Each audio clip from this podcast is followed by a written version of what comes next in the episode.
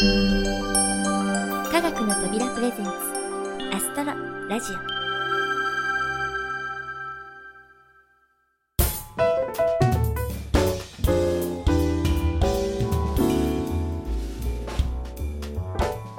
皆さんこんにちは土屋ゆ子です。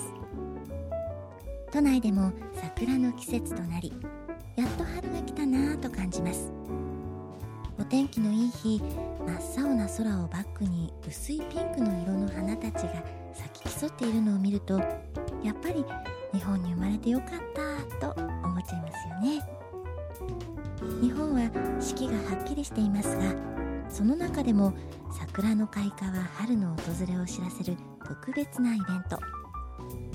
これから桜前線は長い冬を耐え忍んだ東北北海道地方を北上していきます。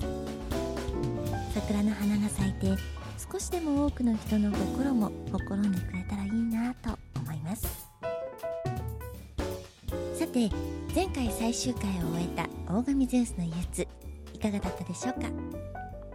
ギリシャ神話は星座と絡めてさらっと語られることが多いせいか私も台本を読み始めてああ聞いたことがあるお話だと思っても途中から「えー、こんなお話だっけ?」となり最後に「へえこんなお話だったんだ」となることが多かったです。もちろん全く知らないエピソードも多くて私自身とても勉強になりました。いつかこの経験を生かしてプラネタリウムの星空の下ライブで皆さんに聞いていただけたら嬉しいなと思います。というわけで無事シーズン5も終了。シーズン6がスタートするまで恒例のスペシャルインタビューをお届けいたします。今回のゲストはなんと日本を代表する全天周映像作家お二人のご登場です。まずはこのスペシャルインタビューではご常連となりつつありますね。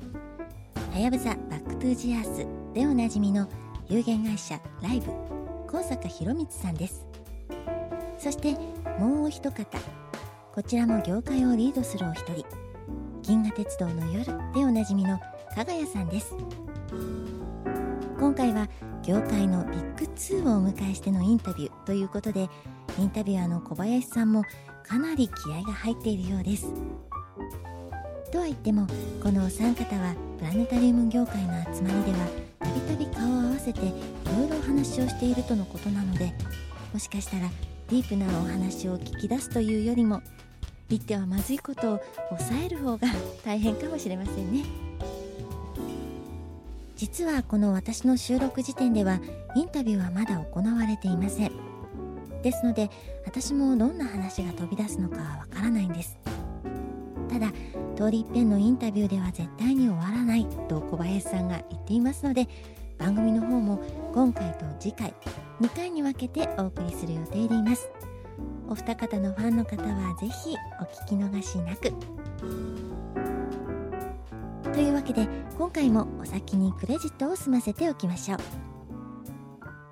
この番組は制作コムビルド脚本アルファボル協力音楽制作集団ディープフィールドそして企画制作科学の扉でお送りいたします。もちろん私の歌うエンディングテーマ「東京ナイトスカイ」も流れますので最後までぜひお聴きくださいね。それでは高坂さんと加賀谷さん夢の顔合わせによるスペシャルインタビュー前半をお聴きください。どうぞ。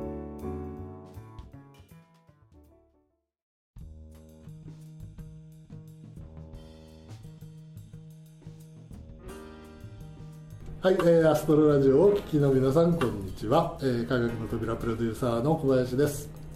えーと、まずはですねちょっと配信が、えー、かなりずれ込んだということをお詫びしなければなりません、えー、なぜかというとですね、えー、今回シーズン間のインターバルの間にねお届けしている、えー、恒例の、えー、スペシャルインタビューということでね、えー、業界の、えー、二大巨匠にわざわざ先日お越しいただいてインタビューを取ったはいいんですけれども、えー、なんとカードのファイルが壊れるというですね 不測の事態に見舞われまして、えー、今回またわざわざお二人に、えー、お越しいただいて、えー、リベンジということで、えー、お届けしたいと思います、えー、お待ちいただいた皆様、えー、大変申し訳ございませんでした。というわけで、えー、もうご紹介もね、えー早速したいと思いますけれども、えー、業界をリードするお二人にお越しいただきました、えー、まずは、えー、かがやスタジオの、えー、かがやさん。こんにちは。よろしくお願いいたします。よろしくお願いします。そして、えー、おなじみになりましたけど、えー、有限会社ラライブ、えー、の高坂博光さん。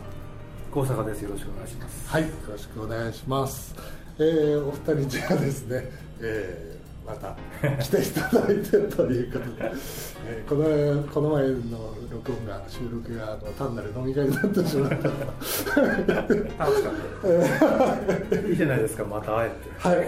ありがとうござい。ますそう言ってい。ただけると、はい、えー、非常に助かりますお忙しい。ところをね、えー、2回で、えー、時間を割い。てい。ただきましたのでねまた皆さんに楽しい。お話をちょっと聞いていただければと思いますので今日はよろしくお願いいたします。よろしくお願いします。えーとまずですね、えー、加賀谷さんも高坂さんも、えーまあ、今4月4月になっちゃいましたけどね。4月ですけれども、えー、最近海外の方にいらっしゃったりとか、えー、あとはちょっとこう出かけお出かけをしたりとかっていうのをねいろいろこうツイッターとかで拝見してるんですけれども、えー、ではまずちょっと加賀谷さんの方からですね、えー、何でもアラスカに行って、えー、とてつもない機材を担いで、えー、オーロラを取りに行ったと、はい、いうふうに伺っているんですけれども。はいえー、近年ですねあのオーロラの活動が活発だということで、えー、このチャンスに、えー、オーロラをぜひ最新のデジタル機材で、はい、えー、撮影をしたいと思って、えー、アラスカまで行ってきました。アラスカ,、はい、でアラスカのですね、えー、まあ、普通あのフェアバンクスの近郊でオーロラをよく見られる方多いんですけども、はい、えー、そこからさらに車で400キロぐらい北へ 400, 400キロですはい。もう近所じゃないじゃないですか。丸一日かかって北極圏まで、はい。えー、行きまして、そこのキャビンに11日間。11日間、はい、泊まってオーロラを撮影しようと、はい、大抵オーロラって見に行ってもですね、まあ、天気が半分ぐらい悪かったり、はい、晴れててもオーロラが出なかったりすることが限られない方も結構いらっしゃるとか。そうなんですよ、はい、3泊4泊ぐらいだと、はい、まあ、全滅という危険もあるんで。すねですよね。はい。であの今回は11日間とって、はい、万全の体制で、はい、えー、撮影をしてこようと、はい、で結果はですね初日が曇っただけであと全部晴れと。しかも毎日オーロラが出てる。すごいですね。あの大体7日目ぐらいにもう疲れ果てて。お腹いっぱいで。何しろ気温がマイナス25度、はい、えー、ちょっとした風が吹くともう寒くていても立ってもいられない。それはすごい気温ですよ。はい経験したことないですよね。あの服装とかやっぱり完璧にしてたんですけど足と手がちょっと 若干手薄でですね、ええ、もう手は赤切れになってしまうし、え、足はもうこのままだと凍傷になってしまうんじゃないかというぐらい冷えてきましたね。そのお泊まりになったところっていうのはそのやっぱりオーロラマニアさんが行くようなそういう施設なんですかそれとも普通のなんかでなんか観光用のロッジがそんなところにあるんですかはい。あのワイズマンという村なんですけれども、はい、本当にあの人があまり住んでいない。であの夏場は実はアラスカの観光のあのベストシーズンは夏なんですね、はいはいはい、で夏場は、えー、いろんな国の方、まあ、アラスあのアメリカ本土の方がどんどんあのアラスカの自然を満喫しに来る。ただ冬場にオーロラを見に来るのは日本人ぐらいしかいない。でも日本人は行くんですね。でその場所はえアラスカのあの、まあ、フェアバンクスの近郊はもう日本人で有名ですよね、はい、ところがそのワイズマンという場所にはもう本当に限られた人しか来られないんですね。何しろ車でその辺走ってこなきゃいけないので、うん、あの慣れてる方でないといけない。もちろんツアーもないのであと私たちが私がいた期間はもう私たちだけそのところに今回はなぜ行けたんですか？はい。あのオーロラ写真家の中垣さんっていう方がいらっしゃいましてもう10年ぐらいそこにあの通って撮影をされてで冬場はそこに、まあ、1ヶ月か2ヶ月滞在されていろんな方を、えー案内されてるんですね。で私も今回そこに参加して、えー連れて行ってもらっただから自分では絶対一人では行けないようなところに慣れてる人の,、はいあのご案内で連れてっていただけたじゃあもう現地でそのなんか生活と生活というか日々のことに困ったりとかはすることはないんですね。はい、あのーその村自体にお店など全然ないんですね。で、あのーはい、でロッジはあの自炊するんですね。なので、あのフェアバンクスでまず飛行機で着いたら、このスーパーマーケットで食料買い込んで、はい、買い込んで宿泊分買い込んでそれを持って行ってでロッジで料理すると。でそれもまあ楽しみにしたんですか？私はですね実はあのしなきゃなと思って行ったんですが一緒に行った方の中にすっごく料理の得意な方がいらっしゃいました もうご自身でレストランを経営しているような方がいて。これはラッキーだはいもう大ラッキーで至れに尽くせりですね、ええもう普段よりも全然いい。楽なんじゃないかな、はい、でですねもうお昼ご飯ランお昼ご飯から始まって、えー夕飯そして夜食と。全部用意されてる。非常にラッキーな、えー状態でしたね。はあ、それで撮影の方は、撮影がですね、ええ。ーまあ結果を言うとうまくいきました。であの途中苦労もしたんですけれどもやっぱり日数があったおかげで、はい。え最初は失敗したんですがだんだんこう熟練してきましてはい。撮影が上手くなっていって、はい。後半はいいものが撮れました、えーやはりですねオーロラは動きがとても速いので、え追っかけていくだけでも大変なんですね。で、まあ、構図を決めてじゃあここで撮るかっていうところでそこにうまくオーロラが出るとは限らないで出始めると急にあの静かだったオーロラが一気に全体に広がってものすごい動きをしますのででそちらにカメラを向けてる間あ向けてあのシャッターを切り始める頃には移動してしまう。オーロラのハイライトが動いててしまっているそのぐらいの本当にまるで生き物を動物を狙っているような感覚で、えーないと撮れないんですね。でそこにもうものすごく寒いわけでであの手手が満足に動かないんですね。でカメラを操作するにやっぱり手袋を取って、はい。あの厚手の手袋を取って、まあ、中にもさらに手袋をしてるんですけど指を出して、先がこう出るやつ。そうです。でそれを中にしてるんですね、はい。でそれだけだあれだけだともう風がさ遮られないので、まあ、防風の厚手の手袋をしてるんですがそれを取らないとカメラの操作ができない。でカメラ自体もあの、えーカバーの中にフォンカバーの中に入れてあ全部こう覆ってるんですね。はい。はいはいはいで手探りで,、えーでしかもまあカバーをしてても多分マイナス20度ぐらいに冷えてるんじゃないですかねカメラ自体が。ボタンが触れないんですよ 冷たくて。あの、まあ、もう本当にあのそれはすごいフレーミングするだけでも凍えるような。僕も星の写真撮るんであの山とかで冬撮ったりしますけどその25度でしたっけ、はい。ないですよそんな経験は。せいぜい10マイナス10度とかいっても15度ぐらいそれでも死にそうになるのに。あのテーブルのリモートタイマあーボタンがはい。はい。手がかあの感覚がなくなって押せないんです。よ ものすごいオーロラが出てる んです切らなきゃ。そう。切れないんです。両手でやっとこう押すとか。いやそれそれなんか死ぬかもしれない動けなくなったらどうするんだって感じそうあの何時間も外にいると本当にそういう危険もやっぱりあるので、え安全を見つつ。見つつはい。一応ロッジとそのカメラを据えてあるところは近くはい。あのあまり遠くに行かないようにしました。であのやっぱり一人で見るので、まあ、中垣さんも当然撮影されてるんですけど、はい。彼も全然別の場所でねはい。あのやってるんですね、えでまあお互い邪魔にならないということで,で、はいやっぱり雪原の中を一人でこう進んでいってここで何かあったら見つけてもらえるのかなとかね。そういうことも心配しながら、えーほどほどに。やはりあのいろんなことを考えると見晴らしのいいところでたった一人であの撮影するのが一番いいんですね。それもちょっと危険が伴うので、えー無理しない。えっとオーロラが出ると明るくなるんですか？はい。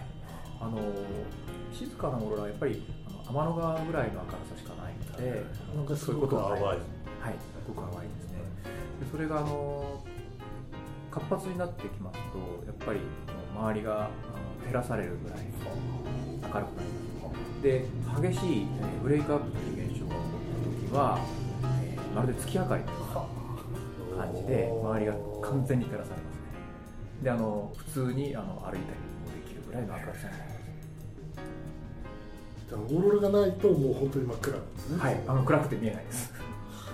あの、えー一番近いとかフェアバンクスから何百キロも離れているので、ええええええ。ー全く街明かりのない。そういうのって経験したことはないでしょうえないですないです。オーストラリアにハヤブサ見に行った時に山あに同じであはいはいはい。明かり消すと歩けないぐらい暗い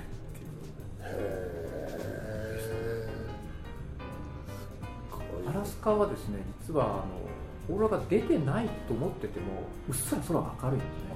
あれは、まあ、まあ、かすかなオーロラの光なんですけれども、まあ、肉眼で見えないような光がぼんやりあるんでしょうね。あの完全なあのオーストラリアのようなあの星空ではなかったんですね。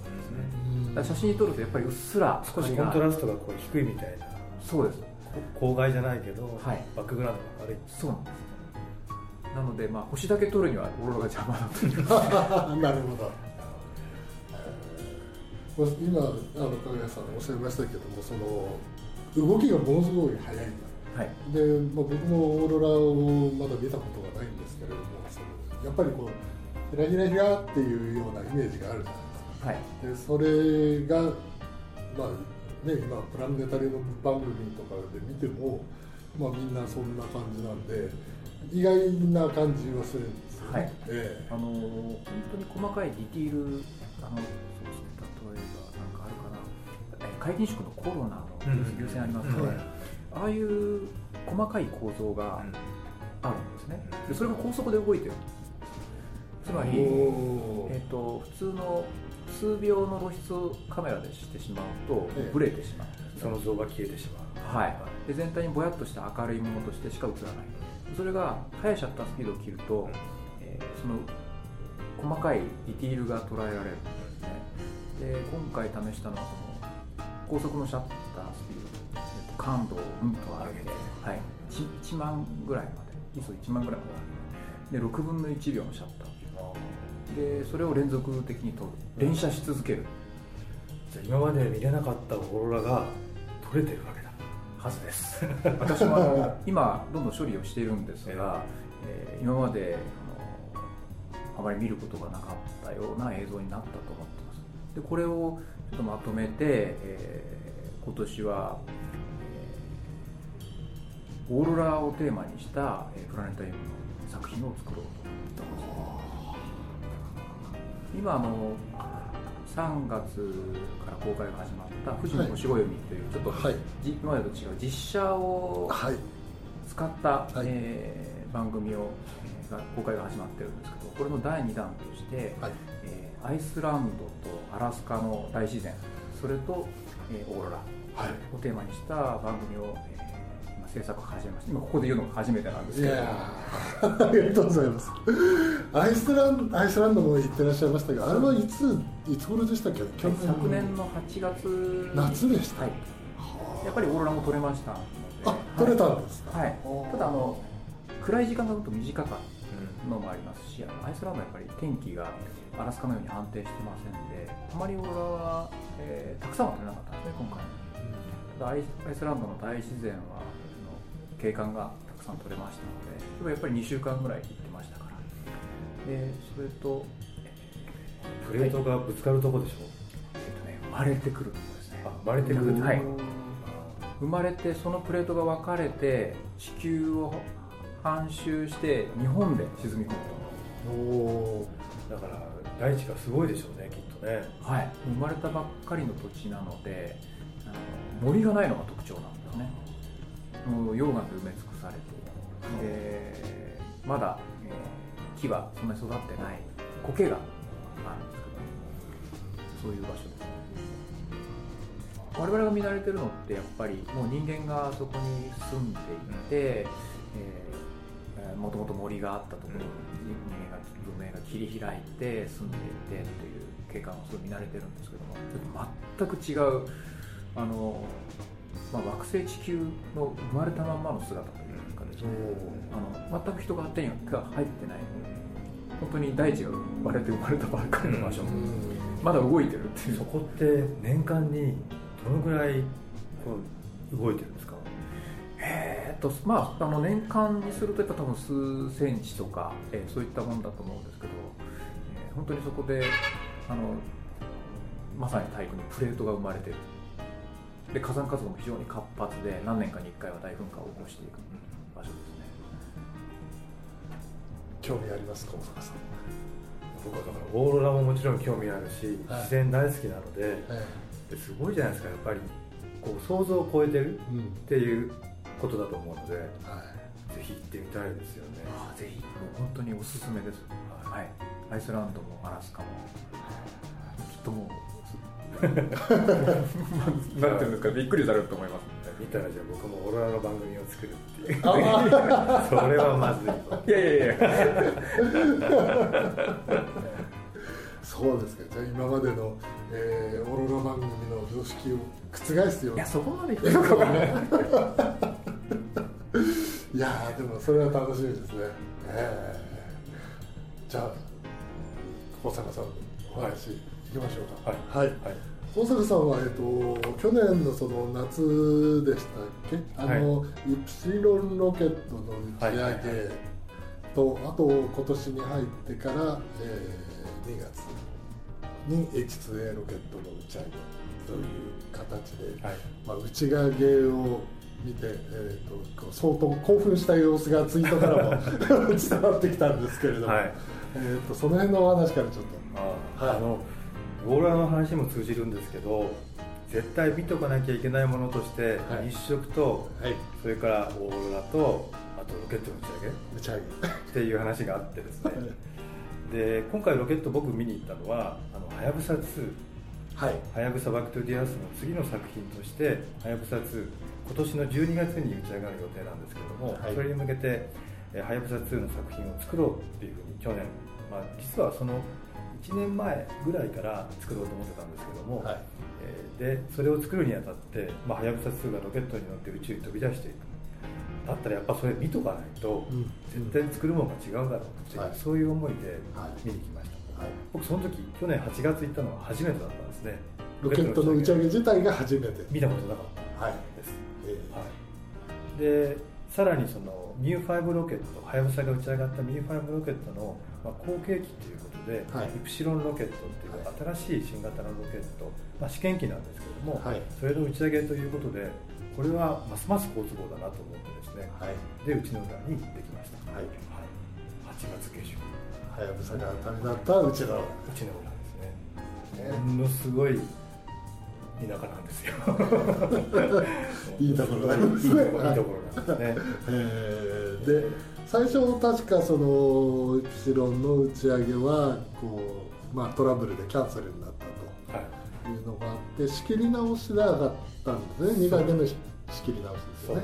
はい、じゃあそれは最初行かれて、ええ。ーし 泣く泣く撤収してと。初めての経験なので ええ。カウントダウンが始まるでしょ、はい。であのメディア向けの席があってですねそこで見てるんですけども、みんなあのこんな超防衛電使われて各新聞社とか、テレビ局とか、構えてるんですね、で3029ってカウントダウンしていくともう電車ですよみんな、カチカチカチカチカチカカで1 9 8 7 6 5 4 3 2 0でも動かないんで。すよそこまで行ってええ。中止。中止煙も上がんなかったそみんなシーンとしてるんですよ。いやこれはなんかあるんじゃないかと思って、はいはい。でもそのまま何もなくて中止になってしまそこはそのご覧になった場所っていうのはその JAXA 側からのアナウンスやなんかっていうのが比較的入るところだったんですか、ええ。まあほとんど入る。まあ入る。見るための場所なのでそういうアナウンスが入りますね、はいはいはい結局それは中止になったっていうアナウンスはどれぐらい経ってから来たんですか？はっきりしたのは数分してからかな、数分してええ、でもあのもう何回も取材してる人はロケットの打ち上げがどんなもんかっていうのが分かるので、であれはあの、えーとまあ、打ち上げの10秒前ぐらいに、ん。その固体ロケット燃料のその姿勢制御するためのブースターがあのロールを制御するためのブースターが下についてるんですけどそこから黒い煙が出るんですよ、はい。でそれが出なかったんですね、うん。10秒前に。でその時点で知ってる人はあ今日これはもう中止だって分かったみたいな。上がんないぞと。僕らなんか分からないのでドキドキして 心ロケットの打ち上げってすごい心臓バクバクしますよね。あで待ってたんですけど、またーでまあ仕切り直して。仕切り直して、はい。9月の何したっけ10時に再はい。びチャンスが巡ってきて、どうですか？バン石膏が上がってあの3キロぐらい離れてるので、はい。あの音はまず聞こえないんですよ。はい。まず光が現れるんですねその射程のロケットの下に。この光が今まで見たこともないような強い光でちょうどあの皆既日食で太陽真っ暗になってダイヤモンドリングに光がピカッて出るじゃないですか、はい。あんな感じに近い、うん。見たことないでしょ？ないです とにかくものすごい米のものと思えないぐらい強い光うん。が出て、でゆっくり音もなく上がっています。ゆっくりね。でしばらくしてから音がグワーって聞こえてきてはい。でまあそのまま宇宙に上がっていくんですけど、あのそのスケール感と力強さとエネルギー感っていうのはもう、はい。言葉では言い表せないぐらいやらせないですね。はい。は感動しました。あと音がすごい体を押されるぐらい、ものすごい音痴を今日はしました。で地上にあったものがわずか数分前地上にあったものが本当に数分1分2分ぐらいでその宇宙空間の高さまで出てくるわけです、はい。はい。はい。そうすると本当あの地上と宇宙っていうのの距離感っていうのが実感できる。うん。ああそこが宇宙かみたいな、うんその天井の高さっていうか、それがねすごくよく分かりました。なるほどね、はいなかなかそういうものないですもんね。ないです。あっここにあったものが行くっていう行くのはないです本当に宇宙宇宙まで行くね。本当に。あの人が宇宙に出ていく思いみたいなものがすごく象徴としてロケットに現れていて、でみんな何十10万人ぐらいの人たちがみんなあの日見てたんですけど、そういう興奮も相まって、うん。もう胸熱でしたね、うん。ぜひ機会があればロケットの打ち上げはそして、えーまあ、イプシロンが上がった後今年になってからですよね。えはい。はやぶさは残念ながらその固体燃料ロケットのイプシロンで上がるんではなくて液体燃料ロケットの H2A っていう、えーロケットで上がります。で今年に入って2月末にその H2A の打ち上げがあったので、はい。えー行ってきました、はい。はい、夜だったんです今度は。今度は種子島ですね。種子島ですね、はい。えー夜だったんですけどいやーそれもまたすごかったです。あのロケットの規模が違うんですね、はい。あの H2A って液体燃料ロケットなんですけども、まあ、メインエンジンがあって、はい。サブブースターっつって固体燃料ロケットがこう2つついてるんです。でイプシロンっていうのはそのサブブースターロケット1個分なんですね。はい。だからそれの倍でもう1個真ん中に太いのが筒がついているので、はい。まあそのエネルギー感というか音はすごかったあのイプシロンの時は耳に音として聞こえたんですけども H2A の時はですねええ。押されました体が。本当にこうやってクッて2回こうそのぐらいですね。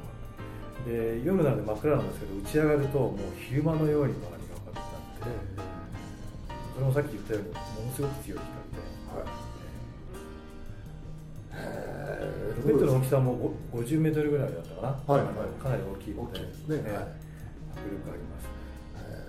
こうその時は、まあ、イプシロンの打ち上げを見て、まあ、ロケット自体2回目ご覧になるわけじゃないですか。こうなんかやっぱり気持ち的には余裕ができた あ余裕が。り します。何が起きるか大体想像つくのでうん。イプシロンの時はもう何が何だか分かんなかったけど、はい、あの余裕がちょっとできましたね、うん小林さんどうですか？いやーいいです見てみたいです。私もまだ見たことなくて。実はあの金星探査機の暁がのあのええ。打ち上げの時にはい。見に行ったんですけれどもあそれもやっぱり延期になってしまって。それは天気でしょ？え天気ですね。天気ですね。ちょうど雷雲が来てしまってダメだったんですね。で、えーその延期になった、えーちゃんとした打ち上がった時は行けなかったので結局見逃してしまった。なるほど。あえーまたでもチャンスがあったらぜひ見てみたいです。ぜひぜひなんかよ夜の打ち上げが良さそうですね、夜の打ち上げもすごい、えでも夜の打ち上げは打ち上がった後その光の点しか見えないんですね、はいだからそのなんだろうな距離感っていうのがあまり感じられない。昼間だと雲があったりーはい。あとこうまあ煙がねこうはい続いていったりするのが見えるので、うん高さが感じられる。どっちも良さがあまあ、どっちも綺麗。るです、なんかね、あのーあのシャトルの打ち上げのビデオとか見るとね、夜とかすごく綺麗ですもんね。ねうん。そうか。でも打ち上げは本当にドキドキします。当事者じゃないんだけど、うん。はい、心臓ドキドキドキドキします、だからもし今年の12月にはやぶさ2が上がるときにもし行けてみた見れ見れることがあったとしたらもう半端ないんじゃないかなって、あの先端にはやぶさが乗ってるって思ったらもうあーっていう感じがしますそういう思いを持ってそのはやぶさ2をうん。今使ってます、はいはい。まあ、あの、はやぶさ2制作中ということで、えー、でも今一応最新作っていうと無時間なんですかね。そうですね公開してる作品ああまあ39ですああ、39がありますよね。うんでまあちょっと今年の話ですけれども、まあ、外国に行かれるとちょっとガレアさんの話にあれしますけれどもその、えーアメリカのデンバーの方にはい。行かれたと。まさに2014というそのまあ没入型のなんだろうなその映像メディアの集まり、まあ、簡単に言ってだからフルドーム映像の集まりがあって、はい。まあ、世界中からたくさんの人が来てるんですけどもそこにムジカが、えー、と幸運なことに招待作品として呼ばれまして、はいえー上映させてくれっていうオファーがあったのでもちろん OK ですって言って、はい。えー、とだったらぜひ行かなければ。行かなきゃやっぱり あの、はい。自分で紹介したいしどんな反応かっていうのを見たかったので、はい。えー行ってきました。3月の上旬にあったんですけど、えはい、でえっ、とまあそのいろんなね、えー、と国内ではできないないようなそのローム映像に関するそういうディスカッションであるとかそういったものがとてもあってぜひ制作者が行くべきだっていう話は僕はよく聞くんですけれども、はい実際のところどうだどうだ？いや本当にあの僕ら作ってる映像を作ってる人たちがこうぜひ聞きたいような内容の、えーとまあ、プレゼンというかお話がたくさんあるんですよ。具体的にこう映像を作るテクニカルな面まあ、例えば例えばシナリオの書き方とか構成の仕方がどうだとかから始まって、えで具体的にじゃあそれをどういう機材で、まあ、実写の場合はどういう機材で撮ればいいのかとか、はい。コンピューターは CG 何使ってるのとか、はい。そういう本当に具体的な話をしていくっていう。でそれだけじゃなくってそれをじゃあできたらどう売っていくのみたいな話も基本的には、えー、とやっぱり制作者の方がメイン。そうですね。あのその施設の方が。施設の方もいらしてます。いらして。はい。ただ作る側が多いですかね。それを4日間にわたってやるので、本当にいろんな分野に関してこういろんなプレゼンテーションがあるでその中の一つとして夜はプラネタリウムに行って、はい。フードーム映像のその上映会をやるあ昼はディスカッションやなんかっていうのがそういうセミナー的なものが中心で、はい。ああなるほど。で夜はそういうあ本当にカンファレンス？そうです。そうです。ね。あで僕ムジカの上映前に挨拶したんですけど、はい。英語じゃないですか、はい。得意じゃないの。でかなりドキドキしてたんですけど一番初めに、えっと「バクテリアス知ってる人?」って聞いたら7割8割ぐらいの人が知ってたんですね。ーうん。俺はね嬉しかったしそれでこう一気に緊張が解けたというか、は いへで見てもらってえあの向こうの人って反応がいいじゃないですか。なんかこう感じたら何かこう表してくれますよね。えでこうムジカの中でそういうシーンがいくつかあるんですけど、笑ってくれたり。うんでムジカ見た方は知ってると思いますけど一番最後こうちょっと外すじゃないですか、はい。なぜ宇宙は命を生み出したんだろうって言って「えっ?」て言うじゃないですか、えあそこでボワーッと笑いがうん。起きてですね。よかったかもしれない。で終わったら本当にあの大変好評で、はい。あの大絶賛でこう皆さん来てくれて、あのすごく分かっていただけたようですごい嬉しかったです。高いがあります。海外配給といえば加賀谷さんも何何本もやられてますけれどもどうそういう海外の方の反応とかっていうのはやっぱり全然日本と違いますか？そうですね。あの見てその場であのヒューヒューって言ってくれたり。ヒューヒュー。あの静かに見てる人はあんまりいないとあ思いますね。ー、なるほそうですね。ど加賀谷さんの作品は最初ギリシャに入ったんですよね。そうですね。今ではえー銀河鉄道の夜と Starry Tales が、はい。えー相当の数と中国はいを中心に、ねはい。はい。配給されてます。で特に、まあ、 Starry Tales の方は好調ではい。おそらく、まあ、あの世界の方に喜んでいただける分かりやすいですかね、まあ、銀河鉄道のようなどっちどちょっとね日本色が強いという宮沢賢治の世界なのでなかなかこう逆にあのどう説明したらいいのかなっていう難しい部分がちょっとある、はい。であの、まあ、日本のファンタスティックなあのストーリーというふうに捉えられた。んですね、でああの中国を中心としてアジアではとてもあの上映されてるんですけどもアメリカの方ではなかなか難しい。で Starry Tales の方はあの全世界であの受け入れられた。なるほどうん。すごくわかるわかります。その日本人のメンタリティーに訴えるようなものっていうのがやっぱりなかなか難しくて。はい。だからはやぶさもそういう意味でポツポツとしかああなるほどね。でムジカはどっちかというと理屈というかはい。でもちろん感情も入ってるんですけどそこ薄い薄いっていうかあれなので、はい。えっと、受け入れられやすかったんじゃないかなっていう気がします。うん。はやぶさはもうすごい良かったけどムジカはこんな良かったって言ってくれてるので、はいはいきっとそういう理解なんだろうなっていう。なるほどなるほど。ねちょっと珍しかいしですけれどね、はい。比べられちゃうとああそうですか。じゃあやっぱり世界配給というか、まあ、外国での展開を狙うんであればやっぱりそういったものを最初からある程度想定しないと難しいんでしょうかねかもしれないでもその日本のメンタリティーを表に出した作品のオーディエンスも必ずいると思うので、うんえっと、今今のその公開のシステムっていうかなんか例えばカンガーの運営方針とか、はい。それはちょっと違うけれどもえ実際いると思うんですよね本当はね。だから最最終的にはきっとその日本独自のものでも受け入れられるようになってほしいなと思うんですけど、まあ、ひとまずはそういう分かりやすさのものでないとダメなんでしょうね。あとは多分今までのあのやってきたことがあのあまりだから日本的なもののような作りのものがなかったんじゃないですかね、そうですだからあまりに違ってそうです。だから急にはそうそうです。ない。そうです。だから今の今までやってきた今受け入れられている番組とやっぱりステレオタイプのものがやっぱり安心じゃないですか。だからそこから少しずつこう変わっていく可能性はあるけれども今はそういうことなんでしょうね。そうですね。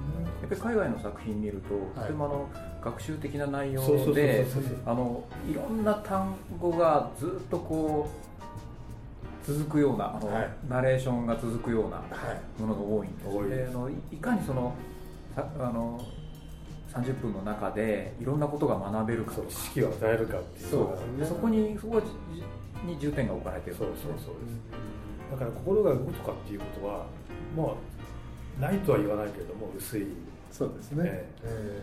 ーそれはやっぱりねディスカバリーチャンネルとかあのナショナルジオグラフィックとかみんなやっぱりそういうところそういう切り口ですもんね、私なんかは逆にあのナレーションは極力減らして映像と音楽だけで浸ってもらう場面っていうのが自分でも作りたいものだしそこが逆にそそれでもいいんだってそういうものが受け入れられるようなうん。世界の流れを作っていけたら本当はいいのかな。そうですよだってフルドーム映像でしかできないことっていうのはそういうことだと思うので映像と音音音楽でねそういう場を作るっていう感じてもらうっていう能動的に感じてもらえる時間が作れるっていうのがやっぱり一番違うところだと思う。そういった意味でもだからあの銀河鉄道のスターレディテイルズがちょっとずつでもこう広まっていってるっていうのはすごくいいいい流れなのかなっていう気がしますね。